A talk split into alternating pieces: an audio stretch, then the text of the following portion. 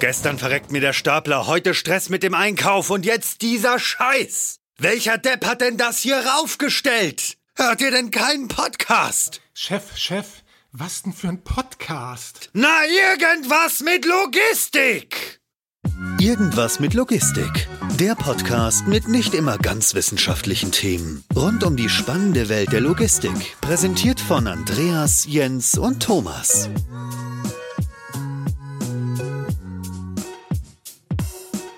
Ja, moin zusammen zu einer neuen Folge Irgendwas mit Logistik. Ich habe heute mal wieder Jens bei mir. Moin Jens. Moin. Und ergänzend dazu heute mal im Doppelpack Gäste. Und zwar habe ich den Arne und den Peter bei mir. Moin ihr beiden.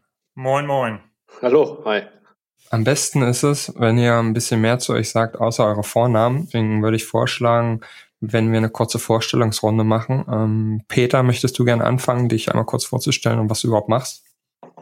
Ja, gerne. Mein Name ist Peter Trapp. Ich bin auf der einen Seite schon sehr lange beim Duisburger Hafen, arbeite dort seit 18 Jahren, bin dort Finanzchef und ja, wir haben eine sehr bewegte Geschichte. Wir haben den Hafen umgebaut. Wir waren früher Industriebrachen, alles Mögliche und haben sehr viel im Hafen an Arbeitsplätzen und Wertschöpfungen geschaffen. Und vor ungefähr drei Jahren haben wir gesagt, neben einer harten Infrastruktur wie Stein und ähm, Kaimauern und Gleisen und Straßen, was wir verbaut haben und Terminals, äh, wollen wir auch in digitale Infrastrukturen investieren und ein Umfeld schaffen, wo Menschen ähm, zu uns in den Hafen kommen, die digitale Infrastrukturen mit uns schaffen wollen. Und ähm, wir haben dann dort damals Startport gegründet.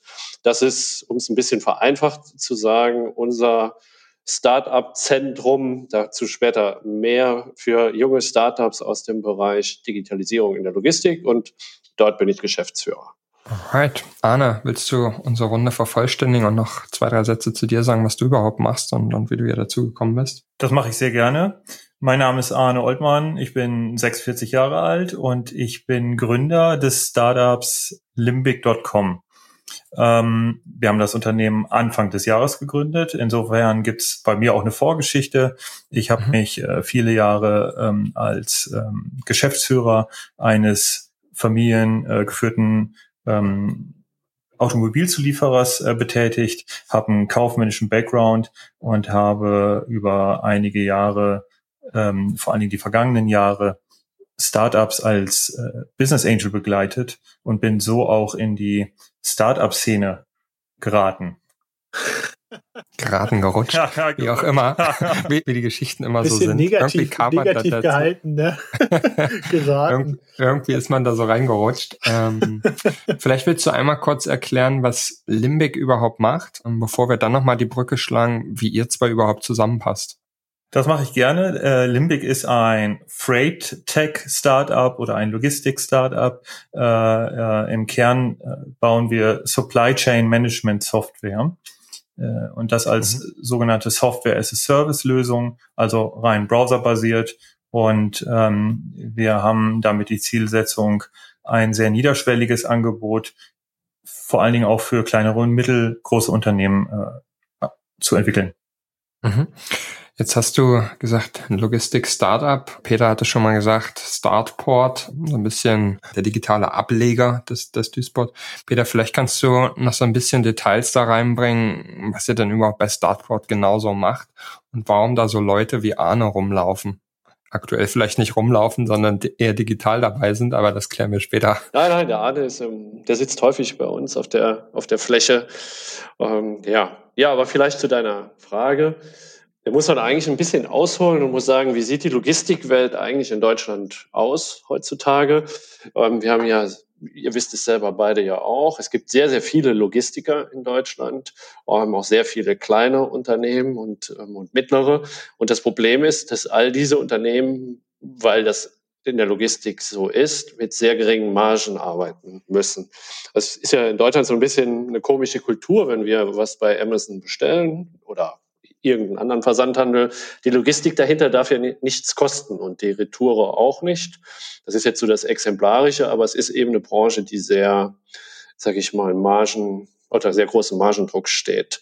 Und wenn man sich dann die, diese Landschaft anguckt von der Logistik, in der Logistik in Deutschland, merkt man, dass eben Investitionen in Zukunft und Investitionen in digitale Infrastruktur noch eine untergeordnete Rolle spielen. Und jetzt stellt man sich die Frage, wie sollen eigentlich diese Unternehmen in der Logistik zukünftig mit solchen Giganten wie Amazon äh, mithalten können. Und wir sehen das ja bei Amazon, die steigen zum Beispiel exemplarisch Amazon äh, in die Wertschöpfungskette der Logistiker auch sehr tief, sehr tief ein. Und dem kann man eigentlich nur wirklich gegenüberstehen und ähm, auch im Wettbewerb bestehen als Logistiker, wenn man sich digitalen, dem digitalen Wandel einfach stellt. Das ist die Arbeitshypothese. Und ähm, selber, wir vertreten ja hier in Duisburg einen Standort, einen der Logistik-Hotspots in Europa mit dem Binnenhafen, den wir betreiben und dem Endpunkt der neuen Seidenstraße, ähm, dass wir gesagt haben, es passiert sehr viel im Startup-Umfeld äh, in Berlin, in Hamburg, in München. Warum nehmen wir nicht unsere Stärke, die wir hier haben in der Region Logistik und die Anforderungen an der Logistik und an die Logistik und ähm, suchen aktiv nach Startups, die mit neuen Geschäftsideen hier zu uns kommen in den Hafen. Und dafür haben wir damals Startport gegründet und wir gesagt haben, okay, wir wollen junge Unternehmer, junge Startups im Bereich Digitalisierung und der Logistik für diesen Standort in Nordrhein-Westfalen, in Duisburg gewinnen, dass die ihre Geschäftsideen hier bei uns verwirklichen in einem Umfeld, wo sie gewisse Vorteile einfach haben und ihre Geschäfte dann auch ähm, ja, vermarkten und aufbauen können. Mal die Frage, du hast gerade die Arbeitshypothese genannt, mal ganz ketzerisch gefragt, diese treibenden Kräfte, wie du hast jetzt Amazon als Beispiel genommen, da gibt es ja noch ein paar andere Player, die gewinnen ja in Anführungsstrichen oder treiben ja gerade aus der Richtung, weil sie es halt nicht als Kostentreiber sehen, nicht als in sich geschlossenen Business Case, Logistik, sondern das Thema als Service und Enabler eigentlich sehen, um eine Customer Experience zu schaffen, um den Customer einen Standard äh, bereitzustellen, an dem sich dann alle irgendwie orientieren müssen, egal ob der im Vergleich zu alten, in Anführungsstrichen alten Lösungen finanziell attraktiv ist oder eher unattraktiv. Und dann der, die Frage dahinter, wenn jetzt Ihr Startup sozusagen das euer sozusagen treibende äh, Motivation war und Ihr Startups jetzt anholt, was machen die Startups denn ganz grundsätzlich anders als die stark, wie ihr es beschrieben habt, kostengetriebene alte Logistik? Denken die das dann nicht kostengetrieben? und interessiert sich da da jemand für, wenn das nicht kostengetrieben ist, sondern einfach äh, eine gute Idee, die aber super viel Geld kostet? Also ich glaube, das fängt erstmal mit der Bereitschaft an, sich überhaupt dieser Fragestellung zu widmen. Also ich meine, Logistik ist ja nicht nur das Päckchen, das kommt. Logistik ist auch Stahlumschlag, um mal ein Beispiel zu nennen. Und Logistik ist auch der Umschlag von Schüttgütern. Und all die sagen, okay, mein Geschäft funktioniert noch, mein Geschäft läuft noch, ich bin in einer gewissen Nische, aber wie digitalisiere ich jetzt dieses Geschäft? Ja, muss ich überhaupt digitalisieren? Mhm. Das sind ja alles die Fragestellungen, die er, erstmal auf den Tisch müssen des, des Hauses. Und dann gibt es gewisse Antworten ähm, darauf. Aber du hattest die Frage ja auch gestellt, was ist der Unterschied von so einem Unternehmen, egal welches, und Startups? Ich glaube, diese Unternehmen haben erstmal alle den Vorteil, die etablierten Unternehmen, dass sie gewachsene Strukturen haben, dass sie eine gewachsene Organisation haben. Die Organisation hat ähm, eine gewisse Fehlervermeidungsstrategie, sie hat eine gewisse Stabilität ähm, und sie hat halt eben finanzielle Mittel und sie hat die Kundenkontakte. Und Startups auf der anderen Seite denken eigentlich erstmal, was ist eigentlich ein Produkt? Also die kommen vom, die kommen vom Produkt ganz losgelöst von irgendeiner Organisationseinheit und sagen sich, okay, das könnte etwas sein, was in der Logistik und in dem Logistikumfeld ähm, eine Anwendung findet und da, da gibt es potenzielle Kunden, die bereit sind, dafür zu bezahlen. Und das ist ein, ist ein anderer Angang, als wenn man von einer Organisation und einem organisatorischen Denken kommt. Und ich meine, wenn man sich jetzt den Arne hier bei uns auch anguckt oder zuhört im Gespräch, es ist ja jemand, der, der, der kommt aus einem industriellen Umfeld. Also der, der, der hat all diese Fragestellungen, ja, er ist exemplarisch für, für Frauen und Männer bei uns im Programm warum die bei uns sind. Die waren irgendwo, haben gewisse Sachen kennengelernt und haben gesagt, okay, ich habe eine Idee, um das besser zu machen. Und genau die Köpfe suchen wir und wollen sie zusammenbringen mit auch den Unternehmen bei uns am Standort und auch äh, darüber hinaus. Arne, jetzt hat Peter ja eigentlich zusammengefasst, warum du eigentlich da bist. Möchtest du das noch ergänzen oder redet Peter für dich an der Stelle? Ja, ähm, also äh, man kann sagen, er redet schon eine ganze Menge für mich, weil ich kann das in, äh, ganz überwiegend bestätigen, um vielleicht äh, dem noch mal sozusagen äh, eine Ergänzung zu geben. In der Tat haben Startups ja äh, die große Freiheit, a Lücken zu identifizieren und dann mit voller Kraft da reinzugehen. Also das heißt, irgendwo einen Mangel zu erkennen, wo die sagen, okay, hier kann man mit einer tollen Idee, häufig ja mit einer digitalen Lösung direkt eine deutliche Verbesserung schaffen und können sich dann mit voller Kraft und der Agilität, äh, die man hat, wenn man sich umsonst nichts kümmern muss, äh, darauf konzentrieren. Und gleichzeitig läuft ein äh, Startup äh, ja nicht Gefahr, dass es sich selbst äh, mit solchen Dingen kannibalisiert. Das heißt, es gibt kein Bestandsgeschäft, äh, was man dadurch in Frage stellt. Man kann ganz agil in alle Richtungen denken. Und äh, man hat, äh, und das ist auch wichtig für die Situation eines Startups, man hat zwar meistens nicht viel Geld, von daher hat man nicht einen furchtbar langen Atem, aber zumindest hat man die Dedication, also sozusagen diese Zielsetzung, sich komplett darauf zu konzentrieren, egal ob das jetzt kurzfristig Erlöse bringt oder einen Mehrwert oder nicht. Und das haben viele, viele etablierte Unternehmen einfach nicht, weil die häufig in diesen Quartalszahlen denken. Also was bringt es mir in den nächsten drei Monaten? Und da ist man natürlich mit so Ideen, wie wir sie zum Beispiel entwickeln, äh, schlecht aufgestellt. Hm. Finde ich interessant und vor allem habe ich nochmal zu dem, was Peter sagt, äh, auch nochmal zwei Anmerkungen, Schrägstrich Fragen. Und zwar fand ich erstmal spannend, Peter, du hast gesagt, dass Logistik häufig Pakete sind, aber es sind eben nicht nur Pakete, sondern es ist auch Shitgut und allem drum und dran. Das finde ich super, super relevant. Würde ich uns eigentlich mit einschließen. Wenn wir an Logistik denken, denken wir meistens alles, was man maximal auf einer Palette bewegen kann. Alles drüber hinaus vergessen wir häufig, äh, ja. beziehungsweise gilt für uns eigentlich dann schon fast als Sonderlocke. Ähm, ist es aber tatsächlich nicht, weil es so, so viel Zeugs gibt, dass man auch durch die Gegend bewegen muss oder umschlagen muss oder was auch immer. Und du hattest aber in deiner Ausführung gesagt, ähm, jeder muss da so seine Nische finden. Und deswegen die Frage, würdet ihr eigentlich sagen, also zum einen, dass ihr vielleicht eher einen Fokus bei euch habt, der sich nicht ums Paket dreht, sondern um alles, alles andere. Und zum anderen die Frage, ob es dann eigentlich so ist, dass eigentlich die ganze Startup-Welt ein Stück weit immer nischiger wird, ähm, weil alles, was so die breite Fläche ist, ist vielleicht schon ein Stück weit abgegrast und man muss immer mehr suchen, bis man, bis man das kleine Detail findet, worum sich die großen Player eigentlich nicht kümmern. Das wären so meine zwei Fragen.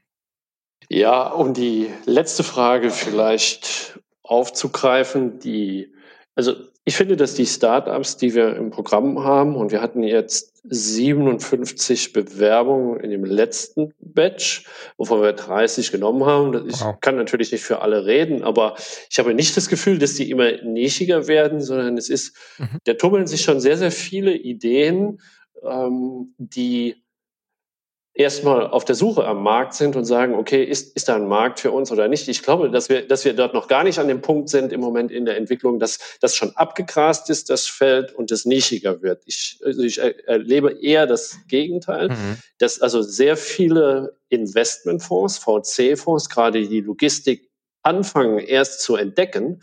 Und wenn da erstmal richtig Geld reinkommt ne, in diesen Logistikmarkt und die Startups und so weiter, dann mag das irgendwann so sein. Aber im Moment ist das, glaube ich, noch ein sehr, sehr, sehr, sehr breites Feld und im Prinzip eine super, super spannende Entwicklung. Was sehen die denn? Du sagst, die gehen gerade erst rein. Ja, ganz ehrlich, was sehen sie denn alle auf einmal, was sie die letzten 80, 100 Jahre, weiß ich nicht, äh, nicht gesehen haben? Wenn jetzt erst das Kapital in den Markt, in die Branche so richtig fließt aus solchen Richtungen? Also diese Branche der VC-Fonds, die gibt es ja noch nicht 100 Jahre, sondern die gibt es vielleicht 20, 20 Jahre. Und im Bereich von Startups gibt es die vielleicht relevant seit 10 Jahren. Und in was die investiert haben in der Vergangenheit ist im Infrastrukturbereich äh, haben solche Fonds viel investiert. Sie waren im Energiebereich tätig und sie waren auch in Plattformen, in Handelsplattformen sehr stark unterwegs. Also wenn wir uns sowas mal angucken, wie zum Beispiel hier Flaschenpost ist zwar ein Logistiker, ist aber auch eine Handelsplattform. Buchungsplattformen wie Opodo äh, als Beispiel. Das, das waren die Geschäfte der Vergangenheit. Das sind aber alles keine Logistik wirklich affinen Themen. Ja? Das sind keine Logistik-Startups. Und ähm, ja. das kommt jetzt eigentlich erst, ähm, dass, die da, dass die da rein investieren. Und ich prophezei jetzt schon, dass die also an einem Standort wie Duisburg einen starken Fokus ausbauen werden, die VC-Fonds und dass der Logistik und den Startups eine große Zukunft in den nächsten fünf Jahren einfach auch bevorsteht. Ich würde gern einmal vielleicht etwas ketzerisch nochmal nachfragen. Jetzt habe ich schon zu zweit mal heute benutzt, das Wort. Du hast gerade gesagt, ähm, sowas wie Flaschenpost und so weiter, was ja eigentlich im klassischen Sinne keine Logistik ist, sondern eher ein Handelsunternehmen. Ja. Ähm, jetzt mal die Frage, ist das nicht tatsächlich dann ähm, eher das Interessante, dass man Grenzen nach vorne und nach hinten aufbricht, sei es jetzt sowas wie Flaschenpost, sei es eine Dienstleistung oder eine Handelstätigkeit, die sozusagen im Logistikumfeld beispielsweise durch dieses Zustellfenster oder generell durch diese Zustelloption den Markt sozusagen um etwas bereichert, nenne ich das mal. Oder ähm, ist es so, man müsste klassisch uniseitig wie in den Lehrbüchern Logistik an bestimmten Stellen abtrennen und da drin passieren die Sachen, dort drin müssen die Sachen passieren. Ich finde tatsächlich meine ganz persönliche Meinung, gerade dieses Aufbrechen und nach vorne und nach hinten denken fast spannender, als wenn ich etwas ganz klassisch logistisch-seitiges dort etwas anders denke. Ja, ich weiß gar nicht, ob sich das ausschließt. Das Problem mit Logistik ist in der Begrifflichkeit, es ist alles und nichts. Natürlich ist das, das, was du sagst, ist genauso richtig. Aber wir haben jetzt zum Beispiel auch ein Startup bei uns im Programm, die haben Drohnen und jetzt sind wir im Technikbereich. Und diese Drohnen fliegen große Logistikareale ab und mit diesen Drohnen und der Technologie kann man viel schneller Topografien und ähm, Vermessungen durchführen, wo dann Logistikareale drauf entstehen. Und jetzt gebe ich die Frage zurück. So ein Startup, das sehr erfolgreich agiert, ganz junge Kerle, die seit zwei Jahren bei uns im Programm sind das ist jetzt Logistik, aber die brechen jetzt nicht nach vorne und nach hinten auf, haben aber trotzdem eine tolle Marktstellung und eine tolle ähm, Perspektive und leisten einen großen Beitrag für das schnellere und effizientere Entwickeln von Logistikarealen, um mal ein Beispiel zu, zu nennen. Ne? Und von daher ist das richtig, was du sagst, aber die Welt der Logistiker ist ja auch wirklich sehr komplex und wir mhm. haben bei uns im Hafen ja. 50.000 Beschäftigte mit über 300 Unternehmen. Da ist wirklich Logistik so das ganze Spektrum, das es eigentlich, ähm, das es gibt und von daher richtig und falsch.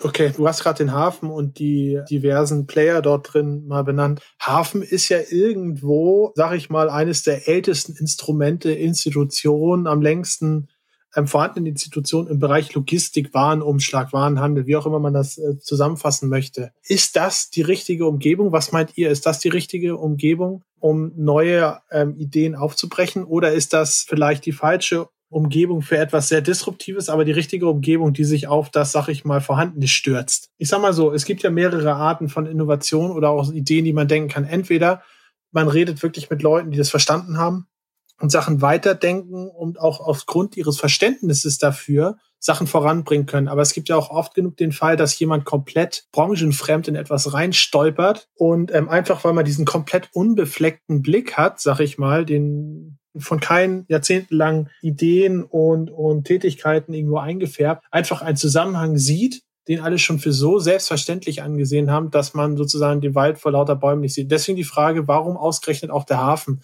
als perfekte Lokalität, um genau sowas neu zu denken?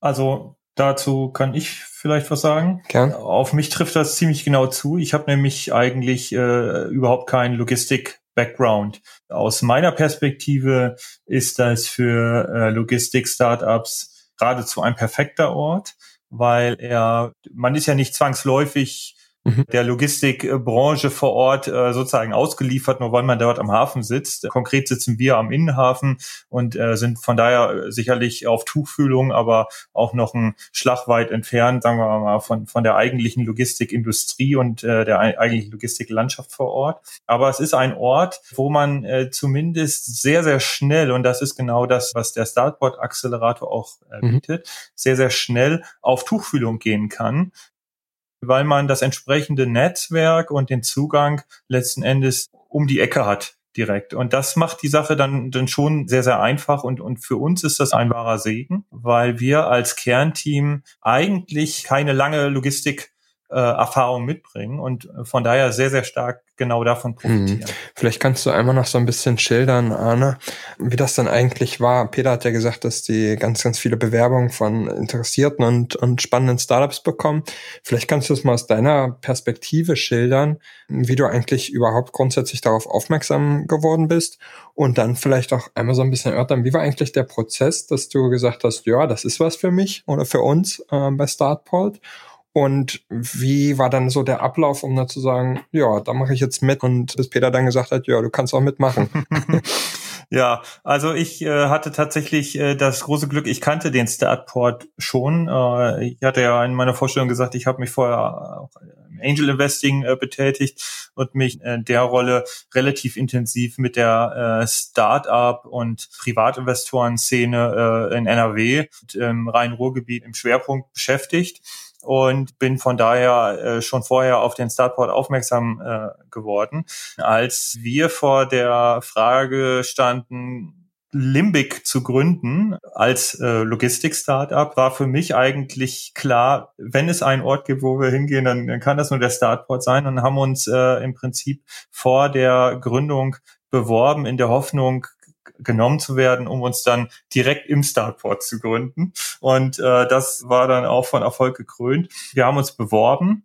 Es gab ein Call to Action, wie das so neudeutsch heißt, äh, seine Bewerbung da einzureichen mit einem One-Pager, wenn ich das äh, recht entsinne, also sozusagen ein Kurzprofil. Dann gab es einen sogenannten ähm, Pitch Day oder Demo Day, an dem man das äh, Vorhaben dann in knackigen drei Minuten vor einer wenn ich das richtig erinnere, unabhängigen Jury äh, von Experten und, und Fachleuten äh, vorstellen durfte. Und daraus wurde dann ähm, eine Entscheidung getroffen. Und da haben wir teilgenommen und hatten dann das Glück, dass wir nach zwei, drei Wochen dann irgendwann das Ergebnis bekommen haben, dass wir da teilnehmen und auch ähm, in den Startport äh, als Unternehmen einziehen dürfen. Finde ich super interessant. Und zwar zwei Aspekte, die ich wesentlich interessant finde und die ich direkt gerne an Peter weiterschieben würde. Zum einen der Fakt, ähm, dass ihr noch nicht gegründet habt, dass ihr quasi eine Idee hattet. Finde ich erstmal super interessant, weil häufig bei, bei solchen Geschichten, wenn es um Unterstützung oder so weiter geht, wird ja häufig gefragt, ob es da irgendwie schon Unternehmungen gibt und so weiter und so fort. Deswegen die erste Frage, ob das eigentlich das Gros ähm, eurer Bewerbung ist, ob das irgendwie so 50-50 ist oder wie auch immer die Verteilung sein mag. Die zweite Frage gleich aufbauend darauf, was ist es eigentlich, Peter? Was sind so die Kriterien, die ihr sucht, wo ihr sagt, das ist interessant für uns und wo sagt ihr dann eher, das ist vielleicht weniger interessant für uns, vielleicht trotzdem eine gute Idee, passt aber nicht zu uns. Wie sind da so die Kriterien? Woran macht ihr das fest? Ja, vielleicht die erste Frage, wer sich bei uns bewirbt und wie wir das ähm, sehen. Ich würde mal sagen, 60 Prozent der, der Menschen, die sich bei uns bewerben mit ihren Ideen, haben sich schon gegründet. Da gibt es mittlerweile auch sehr erfolgreiche Unternehmen, die auch Preise gewonnen haben. Die eines unserer Unternehmen, die jetzt einen Preis gewonnen haben, die sind mit 14 Millionen schon bewertet, haben also schon eine Finanzierungsrunde mit 14 Millionen. Und wir haben auf der anderen Seite diejenigen, die noch an der Universität sind und mit dem Gedanken spielen und sich selbstständig machen und dann noch unter Betreuung ihres Professors mit Ideen auf uns zukommen. Und für beide Welten haben wir auch ein Umfeld geschaffen innerhalb unserer Programme, dass wir sagen, wir haben, sage ich mal, einen thematisch orientierten Block für genau diejenigen, die noch sehr frühphasig sind und einen anderen Block eben für diejenigen, die schon ein fertiges Produkt haben und eine fertige Marktstellung. Warum machen wir das? Wir suchen eigentlich die schlauen Köpfe also das geht gar nicht so, finde ich, darum, ist die Idee so abgefahren oder ist die Finanzierung schon bis zum Schluss, sondern es geht wirklich um die Köpfe dahinter, dass sie sagen, okay, ich habe eine Idee, ich glaube dran und das ähm, setzen wir um. Und was unser Beitrag ist denn, dass wir die eben äh, in diese Hafen-Community einfach dann auch reinbringen und sagen, okay, das sind unsere, sind unsere Kontakte, die stellen wir zur Verfügung oder was wir selber bei uns im Unternehmen brauchen und ähm, guckt es euch an. Und der Arne ist ein sehr gutes Beispiel. Er hat zwar jetzt so bescheiden auch dargestellt, dass er da klein angefangen hat, aber er ist ein sehr erfolgreiches Unternehmen mittlerweile und ähm, er wird mich korrigieren, aber ich glaube, ihr habt im Moment acht Mitarbeiter, die sind dann auch hier in Duisburg angesiedelt und das ist ein sehr, sehr sehr, sehr wichtiger Beitrag auch für diese Stadt und diese Region, weil diese Stadt kämpft um jeden Arbeitsplatz. Und das zeichnet die Stadt auch im Positiven aus. Mhm. Das heißt, eigentlich geht's ja eher um, ich sag mal, ein Personal Fit, als um das neue, das nächste Einhorn, das man also finden muss. Es ist eigentlich noch schwieriger, die Persönlichkeit einzuschätzen, als so eine Idee zu sehen und sagen, ja, ist eigentlich ganz cool. Ist eigentlich vom Gefühl her würde ich sagen, es ist schwieriger, da einzuschätzen, ob das der persönliche Fit ist, oder? Ja, natürlich. Also das ist wie immer, man kann den Leuten nur für den Kopf gucken. Wir haben einen Themenschwerpunkt, wir sagen Digitalisierung in der Logistik. Und das ist für uns, sage ich mal, die, die DNA, die wir haben. Aber das ist ein weites Feld. Wir haben zum Beispiel ein Startup bei uns im Programm, die haben einen digitalen Briefkasten für betriebliches Vorschlagswesen. Dann kann man natürlich sagen, was hat ein digitaler Briefkasten für betriebliches Vorschlagswesen mit der Logistik zu tun? aber es gibt das natürlich auch in der Logistik, die Fragestellung, wie ähm, wird halt eben das betriebliche Vorschlagswesen ähm, einfach auch optimiert und dass die Leute eine niedrigere Hemmschwelle haben, dort mitzumachen. Ne? Da kann man, also, man kann sagen, okay, das ist ein Logik, das kann man in der Logistik gebrauchen, man kann es nicht gebrauchen. Aber wenn der Typ überzeugt und sagt, okay, er wird einen Beitrag leisten, um die äh, Logistik-Community hier in der Region ähm, nach vorne zu bringen. Dann bringen wir ihn auch ähm, bei uns in unser Logistikumfeld. Das ist so, so ein bisschen, sage ich mal, die Schlagrichtung. Ja? Wenn du von Logistik-Community sprichst, ähm, ich stelle mir selber die ganze Zeit die Frage, Personen mit so unterschiedlichen Ansätzen und auch so unterschiedlichen Background, jemand, der, der der wie Arne lange, lange und sehr, sehr viel Erfahrung hat, versus das Beispiel, was du gerade ange, angebracht hast, jemand, der direkt aus der Uni mit einem Professor beispielsweise ein Thema vorantreibt. Da habe ich mich gerade die ganze Zeit gefragt, wo ist eigentlich der gemeinsame Nenner? Aber jetzt gerade mit deinem letzten Satz, das Thema Logistik-Community, seht ihr sozusagen auch ein bisschen die Logistik-Community, den Starport als Logistik-Community, wo ihr sagt, okay, jeder Bestandteil, jeder, der sich dort auf der Fläche befindet, muss irgendwie diesen Gesamtkosmos, den wir dort haben, passen, egal ob das thematisch passt oder nicht, aber zwischenmenschlich, damit sozusagen aus dieser, ich nenne das mal, brodelnden, brodelnden Suppe, die ihr da dann theoretisch in Nicht-Corona-Zeiten hättet, auch noch viele weitere Ideen und viele Synergieeffekte entstehen könnten. Ja, also exakt so ist es. Ich weiß nicht, wie du es siehst, Arne, als, ähm, als Teil dieser Community, aber aus meiner Sicht ist es so. Ja. Äh, ja, also ich würde sagen, das ist so, aber ich würde auch sagen, das ergibt sich ein Stück weit von selbst. Die allermeisten, die ein Startup gründen und äh, als Startup loslegen, bringen eine gewisse Offenheit mit, mit anderen sich auszutauschen, davon zu profitieren, Ideen auszutauschen. Das ist, glaube ich, insgesamt ohnehin ähm, stilgebend fast schon für die Startup-Community, dass man relativ kollaborativ zusammenarbeitet. Und das kann man am Startport extrem gut beobachten. Also wir sind damals noch nicht mit 30 äh, Startups reingegangen im vergangenen Jahr, sondern mit etwa der Hälfte, wenn ich das richtig erinnere. Ich würde sagen, so etwa 15, 16 Unternehmen waren es. Und alle, die ich dort getroffen habe, egal äh, welchen Background sie hatten, waren äh, super aufgeschlossen, waren super neugierig. Was macht ihr anderen? Wo können wir eventuell ähm, uns, äh, also in jedem Fall uns austauschen und eventuell sogar kooperieren? Da gab es eine ganz große Neugier und Offenheit.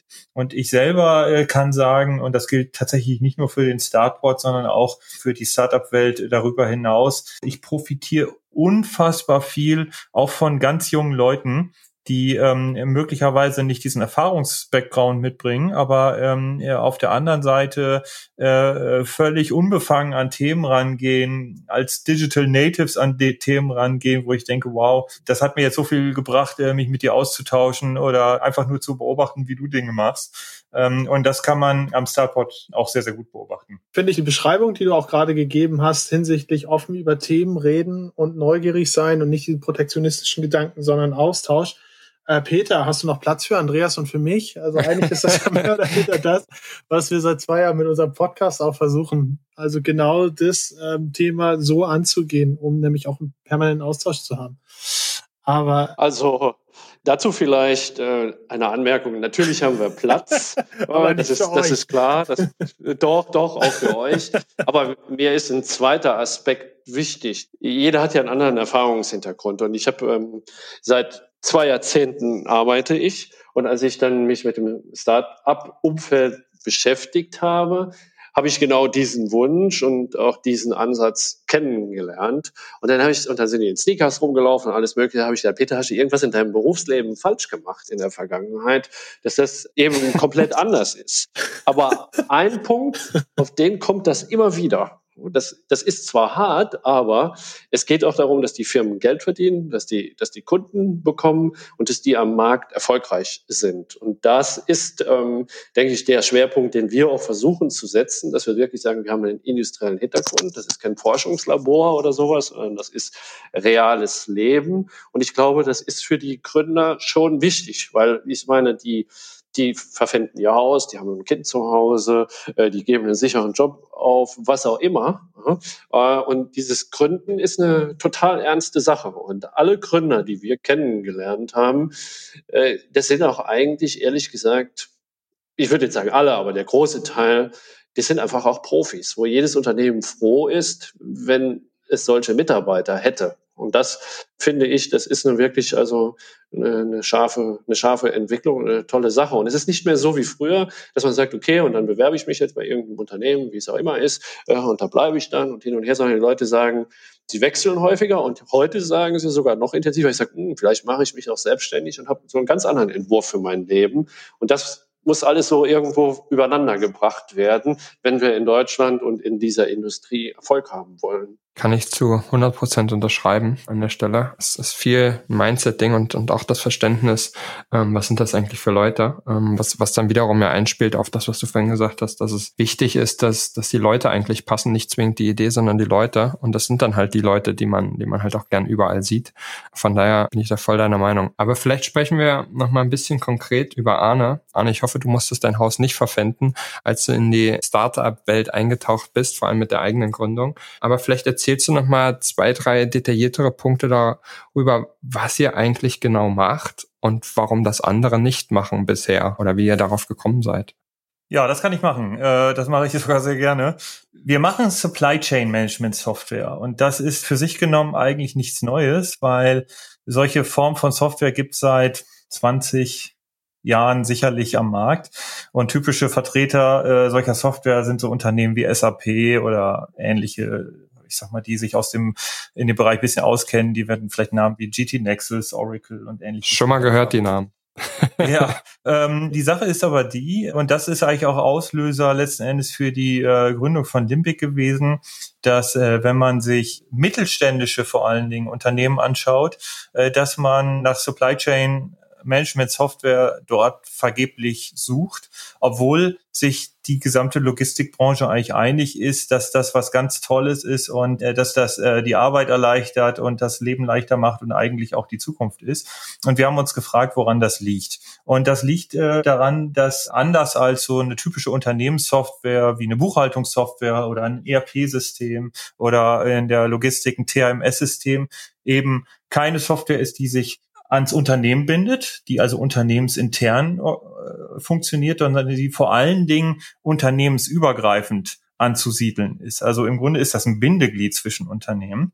Und in dieser Corporate-Welt, aus der die SAPs und Oracles kommen, da kann man solche Dinge äh, relativ einfach, sage ich jetzt mal, wenn das auch äh, vielleicht ein bisschen übertrieben ist, eher implementieren, weil man es mit Akteuren zu tun hat, die ihre Geschäftspartner, ihre Lieferanten, ihre ähm, Zulieferer und auch ihre Logistikpartner in Systeme rein drängen können, ohne es jetzt negativ zu meinen, aber die eine Kontrolle und einen Einfluss darauf haben, äh, wie sich solche äh, Netzwerke dann zusammenbauen. Und das ist genau ähm, etwas, was man im mittelständischen und kleineren Bereich oftmals vermisst. Mhm. Und äh, ja. äh, deswegen funktionieren die bestehenden Ansätze äh, dort nicht. Und deswegen kann man äh, solche Lösungen wie SAP und ähnliches im Supply Chain Bereich nicht einfach runterskalieren und sagen, ähm, hier habt ihr eine kleine Lösung für, ähm, für die kleineren Unternehmen Das muss man komplett anders denken und das ist genau das, was wir tun.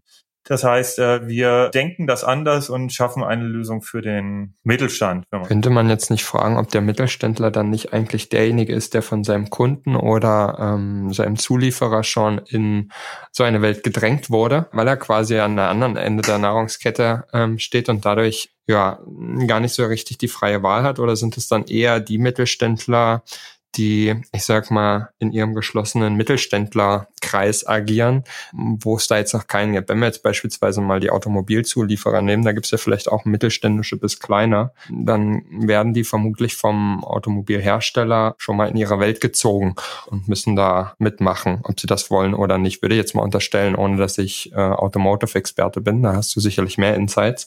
Das heißt, ja, da hast ja, du genau äh, einen richtigen Punkt getroffen. Das heißt, es kommt ganz drauf an, in welchem Setup man arbeitet. Das mhm. heißt, wenn man als mittelständischer oder kleinerer äh, Zulieferer in der Automobilindustrie äh, irgendwo verortet ist, dann ist das zumindest in Richtung Kunden allemal richtig weil man hat eine Handvoll größerer Kunden. Äh, das war auch äh, unsere Situation damals. Mhm. Und äh, die haben entsprechende Supply Chain Solutions, ähm, äh, die sie einsetzen und die sie letzten Endes dann auch auf die kleineren Zulieferer oktroyieren. Aber das reißt irgendwann ab. Äh, typischerweise haben solche Lieferketten so zwei drei Stufen, manchmal auch vier oder fünf. In der äh, im Automotive-Bereich, da konnte man das zumindest vor einigen Jahren noch sehr, sehr gut beobachten, dass die großen OEMs, also die Hersteller wie ein Opel oder ein Mercedes oder ein VW, ihre unmittelbaren Zulieferer, die wiederum auch relativ groß waren, durchaus in solche Strukturen integrieren konnten.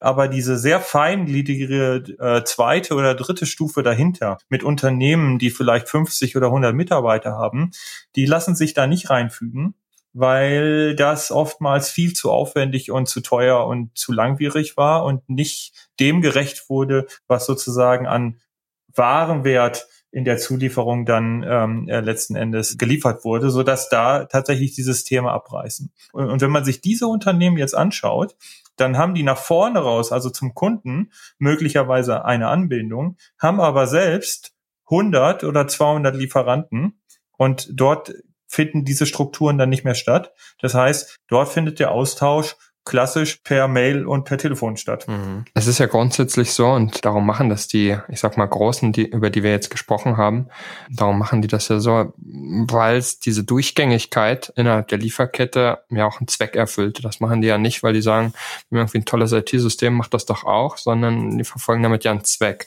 Und das heißt, das ist ja eigentlich so ein bisschen die Grundvoraussetzung für die ganze Thematik. Jetzt sagt ihr, wir machen das ein bisschen einfacher. Am Ende des Tages müsste der Mittelständler aber dann trotzdem seinen Kunden oder seinen Zulieferer oder wen auch immer dann darauf polen, bei euch mitzumachen, oder? Genau darauf arbeiten wir hin. Und warum sollten die das dann machen, wenn es in der SAP-Welt schwierig ist? Ich meine, SAP ist jetzt immer das, das Hardcore-Beispiel. Ist ja so ein bisschen mit Kanonen auf die Spatzen, wenn wir bei den Kleinen sind. Aber wieso sollten die das dann genau mit euch machen? Wenn sie es mit SAP nicht machen wollten. Das wird die Zeit zeigen, aber ähm, ich glaube, dass man also es ist ja kein Zufall, dass digitale Unternehmen in den letzten 10, 20 Jahren sozusagen wie Pilze aus dem Boden sprießen, weil einfach neue technologische Ansätze möglich sind, die vor 20 Jahren noch gar nicht möglich gewesen sind. Das heißt mhm. also, wir äh, setzen äh, bei dem, was wir machen, letzten Endes auch auf technologische Möglichkeiten, die, die man vor 10 oder 15 Jahren oder vor eben 20 oder 30 Jahren als SAP seine Supply Chain Management äh, Software entwickelt hat, ähm, die im Kern sozusagen ja häufig auch jetzt noch so funktioniert, ähm, äh, die es damals noch gar nicht gab. Ich glaube schon, dass mit der Zeit äh, einfachere Lösungen, also und zwar frappierend einfache Lösungen auf den Markt kommen, die plötzlich durchaus auch eine Markträumung äh, ermöglichen können. Um vielleicht eine Analogie zu wählen, WhatsApp ist ein gutes Beispiel für Ad-Hoc-Kommunikation, für Instant Messaging. Und ähm, in dem Bereich gab es über Jahre hinweg äh, in den Unternehmen Ansätze, irgendwo in, in die Corporate Software, in die ERP-Software auch solche Funktionalitäten einzubauen. Am Ende landen die Unternehmen jetzt dabei, entweder, dass solche Kommunikation über WhatsApp stattfindet, sehr ungeliebt. Ich hoffe nicht. Oder, ja, oder, dass man jetzt auf so eine Lösung wie Slack baut. Und Slack ist mega erfolgreich, äh, auch im Corporate-Bereich, mhm. mit einer relativ simplen Insellösung die aber deutlich einfacher und besser und funktionaler ist als jedes Instant Messaging System, was in irgendein ERP-System mit eingebaut ja, wurde. Gehört ja nicht ohne Grund mittlerweile zu Salesforce. Also auch alles so ein bisschen. Aber das war ja nicht der Anfang. Nee, nee, nee, also, ähm, äh, dass, dass die irgendwann von den Großen aufgekauft das werden, das ist äh, ein häufiger Weg. Ja. Ähm, aber die Intention und der Auslöser war ja ein ganz anderer. Aber erstaunlich ist, dass sich ein junges Startup, was sagte, okay, wir bauen eine, eine Instant Communication Plattform, dann damit so durchsetzen kann. Und in eine ähnliche Richtung arbeiten wir natürlich auch hin. Dann könnt ihr jetzt also zusammenfassen, dass vielleicht kauft euch irgendwann der SAP auf oder wer auch immer und, und dann habt ihr darauf hingearbeitet, aber vielleicht denken wir erstmal in kleineren Schritten und sagen, ihr habt in diesem Jahr ja erst gegründet, vielleicht willst du erst ähm, nach einem Ausblick, um, um das Thema abzuschließen, was so bei euch auf der Agenda 2021 steht, um dann auch mit, mit Peter da nochmal die Runde rund zu machen und sagen, was geht bei euch eigentlich 2021 und was sind da so die, die Zielsetzungen fürs nächste Jahr, jetzt so zum frühen Jahresbeginn? Ja, also vielleicht sozusagen ganz kurz abzuholen, wo stehen wir? Wir haben in diesem einen Jahr, was ja jetzt sich neigt, unser äh, nicht ganz achtköpfig, sondern siebenköpfiges Team aufgebaut. Wir haben unser Produkt vom Prototypen letzten Endes zu einer ordentlichen Release-Version entwickelt und haben erste zahlende Kunden auf der Plattform, worüber wir ganz stolz sind. Und ausgehend davon ist unser großes Thema für 2021 das Thema Aufbau von Vertriebs- und Marketingstrukturen. Das heißt, suchen auf jeden Fall nach guten Sales-Leuten aus dem Logistikbereich, versuchen äh, das Produkt einem breiteren Kundenbasis sozusagen anzubieten. Und äh, wir werden die Plattform, so wie sie ist, ähm, äh, sicherlich auch weiterentwickeln und noch ein paar tolle Features einbauen. Und insbesondere dieses Thema Machine Learning, ähm, was sicherlich ein wesentlicher Schlüssel auch äh, zu dem ist, was wir da anstreben, weiter nach vorne bringen. Okay. Peter, möchtest du dich anschließen, was 2021 bei euch so geplant ist? Ja, gerne. Ähm, ja, wir haben ja auf der einen Seite unsere Arbeit zu machen. Wir haben ja neben den bestehenden Startups, die wir im Programm haben, bekommen wir jetzt ja 30 neue dazu, die wir betreuen. Das wird uns äh, sehr beschäftigen. Und dann haben wir eigentlich zwei tolle Entwicklung für uns hier im Standort in Duisburg. Wir werden mit einer hohen Wahrscheinlichkeit ein 3D-Druckzentrum mit mehreren Start Startups an der Hand ähm, nach Duisburg bekommen. Hintergedanke ist, dass sich Ersatzteillogistik auch ändern kann. Also wenn die Ersatzteile direkt im Hafen produziert werden, können sie von dort aus direkt äh, zum Beispiel nach China über die Landbrücke verschickt werden. Das hat also ähm, einen technologischen und einen logistischen Hintergrund. Und wir sind sehr weit in den Gesprächen, ein 5G-Testumfeld auf einem großen Containerterminal bei uns zu errichten im Laufe des Jahres, um für Startups attraktiv zu sein, die eben mit sehr hohen Datenbewegungen ähm, arbeiten wollen in einem Container-Terminal-Umfeld, inklusive der Zu- und Ablaufsteuerung für das Terminal. Wenn uns das gelingt, die Startups, das Thema 3D und das Thema 5G, dann sind wir da technologisch sehr kompakt aufgestellt und da werden wir das Jahr 21 sehr hart dran arbeiten. Also ich muss sagen, äh, das klingt nach einem sehr, sehr spannenden Ausblick. Ich mochte vor allem deinen einleitenden Satz, äh, wir machen jetzt mal unsere Arbeit. Äh, hat mir besonders gut gefallen, um ehrlich zu sein. Aber ich finde die Thematiken 3D Druck und 5G sind natürlich relevante Technologien. Von daher super spannend, dass ihr da an so innovativen Ideen arbeitet. Ich würde zusammenfassen, spannende Ideen bei Startport, spannende Ideen bei Arne und, und Limbic, wo die Reise hingehen könnte oder wird in 2021. Und vielleicht schaffen wir es ja, das Ende ähm, von 2021 dann nochmal zusammenzufassen und dann zu sagen, hat es eigentlich alles geklappt, was wir an diesem Tag besprochen haben oder nicht? Das würde mich freuen. Von daher würde ich an der Stelle sagen, vielen lieben Dank für Danke den netten euch. Austausch. Hat großen Spaß gemacht und bis zum nächsten Mal. Vielen Dank euch. Ciao, ciao. Herzlichen Dank euch. Danke. Tschüss.